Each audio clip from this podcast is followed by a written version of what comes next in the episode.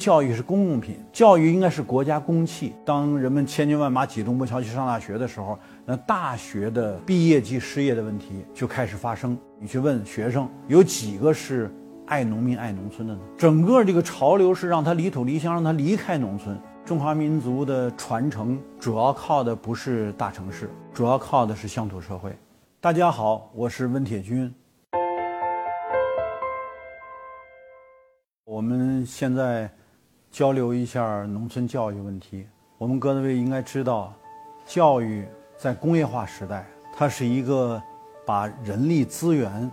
用教育这个手段转变成人力资本的过程。什么道理呢？就是大家知道，你们生活在各种各样的条件环境之中，是充满着比如一毛刺儿哈，就是各种特点都有。每个人因为在不同的生存环境之中，大家所得到的那个信息也是多样化的，尤其是在农村。我们这个国家这么大，地理、气候各种条件千差万别，大家说十里不通风，说的话都南方北方听不懂，然后用的很多概念恐怕也是很难一致起来的。那在这种情况下，这一类的多元化的人力资源，当你要把它变成工业可以使用的劳动力要素的时候，就意味着你得用一套制式的标准化的知识体系，把人改造成人力资本。这就是我们今天所讨论的教育问题的基本问题。在工业化时代，如果你不接受工业化的培训，不把你这个资源转化成资本，那这个工业所需要的劳动力就叫做非规范。就很多发展中国家为什么好像投资人老觉得不顺，原因就是没有经过一套把知识变成完全标准化的知识，然后再用知识化的教育来规范每个接受教育体系的这个培养的人，最后呢完成一个这样一个。人力资本化的过程。我们这儿呢，是因为从五十年代开始就强调扫盲运动，然后推行义务教育，从小学义务教育逐步逐步升到初中，也就是要超过十年左右的时间，形成一套非常标准化的体系。这就叫做知识教育为基础的人力资源转化成人力资本的发展过程。对于工业要求的劳动力标准来说，毫无疑问，这是方便工业发展的。但是我们从九十年代开始进入到了工业相对过剩的阶段，我们叫做一般意义的生产过剩。那也因此呢，就是被工业这套要求而改造的教育制度所用知识教育培养的这些人，也就开始出现所谓失业问题、过剩问题。大家也都知道，越是这个当人们千军万马挤东坡桥去上大学的时候，那大学的毕业即失业的问题就开始发生，并且会愈演愈烈。所以我们说，今天当我们讲教育的时候，第一个应该被我们关注的，就是教育与现在的工业供给侧改革，也就工业供给侧改革针对的是工业的生产过剩，和这个之间是否有对应关系，或者是否有矛盾关系，这是第一个值得我们关注的。那第二，因为我们从本世纪之初开始强调科学发展观，强调生态文明，强调两型经济。而生态文明的重要内涵，甚至可以说是唯一的内涵，就是人与自然的多样性。人的生存方式的多样性，一定是跟生态的多样性结合在一起的。但你面对的是对人标准化培训的这个知识教育体系，它本身是排斥多样性的。所以，当我们从本世纪初开始要进入生态文明的时候，就发现这个教育在上个世纪一百多年的发展过程中，曾经起过一定的积极作用，它有利于你推进工业化。但是到新世纪，当我们转型为生态文明，以多样化为内涵的时候，那这个标准化知识体系的知识教育还适应得了生态化所要求的多样性吗？是问题了。但是这个教育体系自身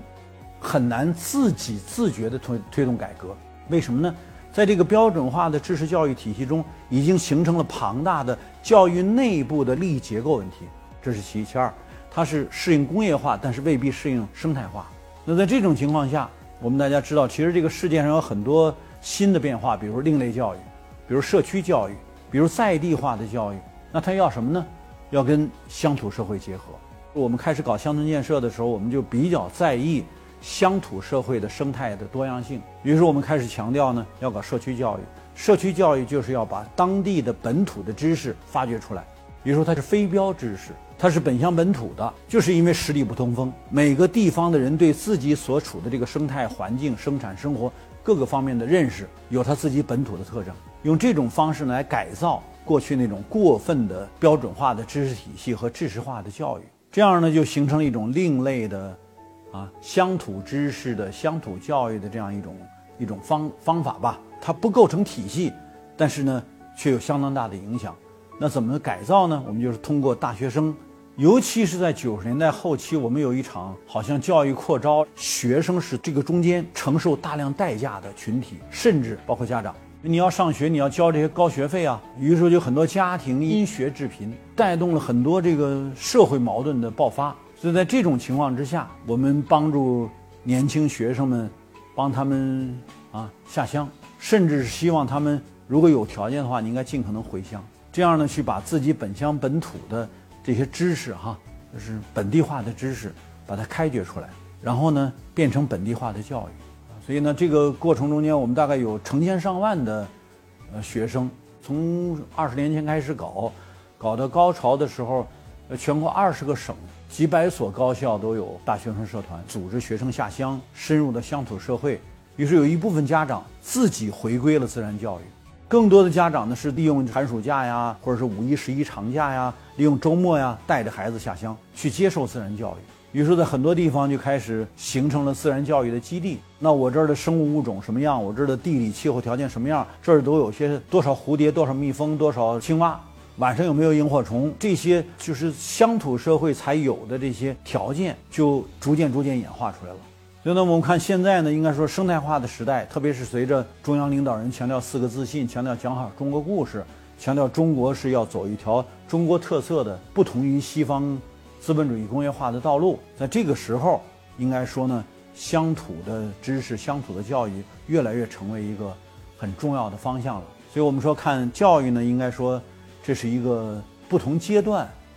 具有一定的决定性的，就是阶段决定着你这个教育到底什么内容、什么制度。那我们好了，从当讲到我们现在正在朝向生态教育、朝向乡土知识教育这个方向转化的时候，我们说这个转化它遇到什么困难呢？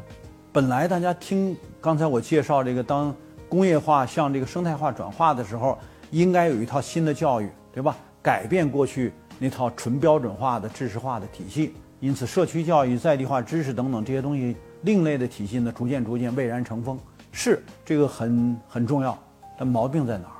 毛病在我们在前以前讲的时候提到过，地方政府高负债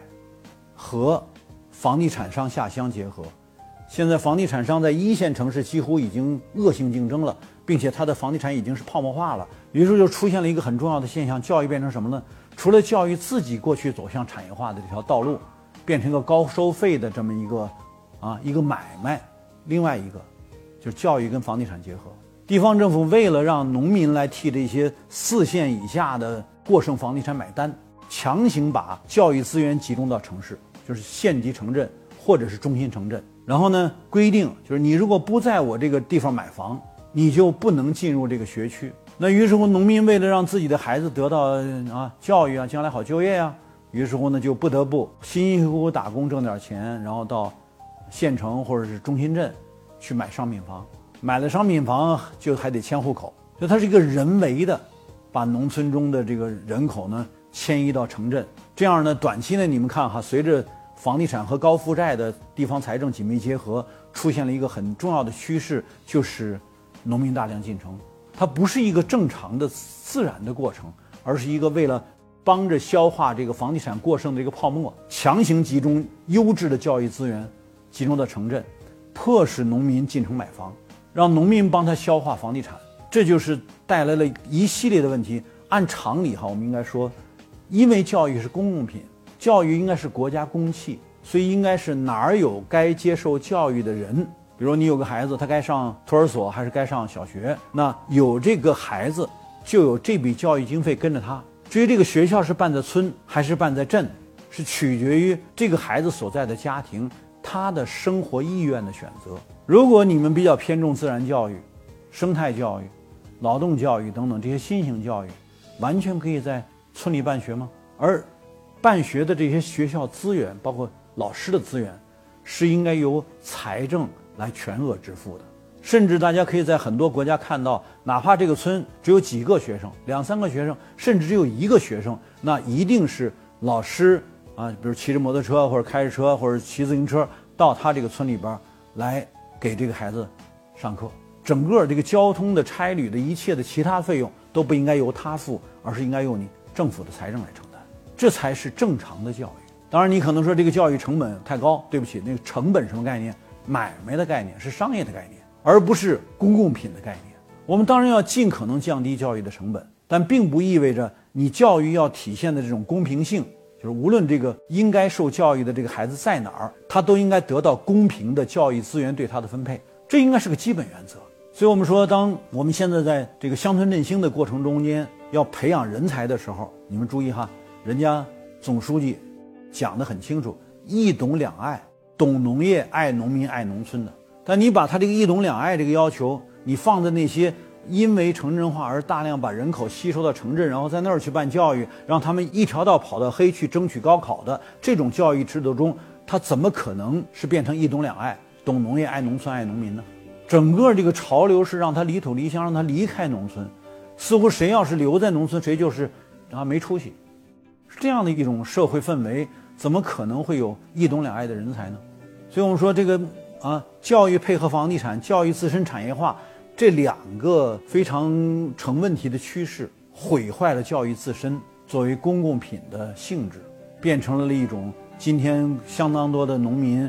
接受了这个教育就一定会离土离乡，就变成一个抽水机，它就像啊其他的那些抽水机一样，是农村衰败。农民破产、农业不景气等等一系列三农问题的一个带有根源性的这么一个问题了。所以，我们今天讲教育问题的时候呢，希望大家注意，要想解决它，还是要按照生态文明的这样一个基本的转型要求去推动教育的转型，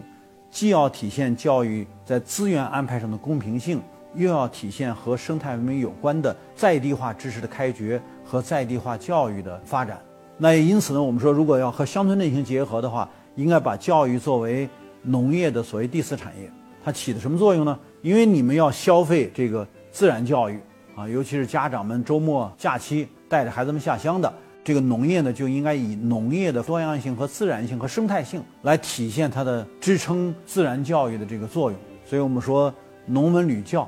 应该是结合为一体的，这样呢，教育才能够。真正回归到，或者让把要把教育回嵌到生态化转型中的乡村振兴中，回嵌到自然资源那个多样性的丰富的知识体系之中，这才是农村教育的出路。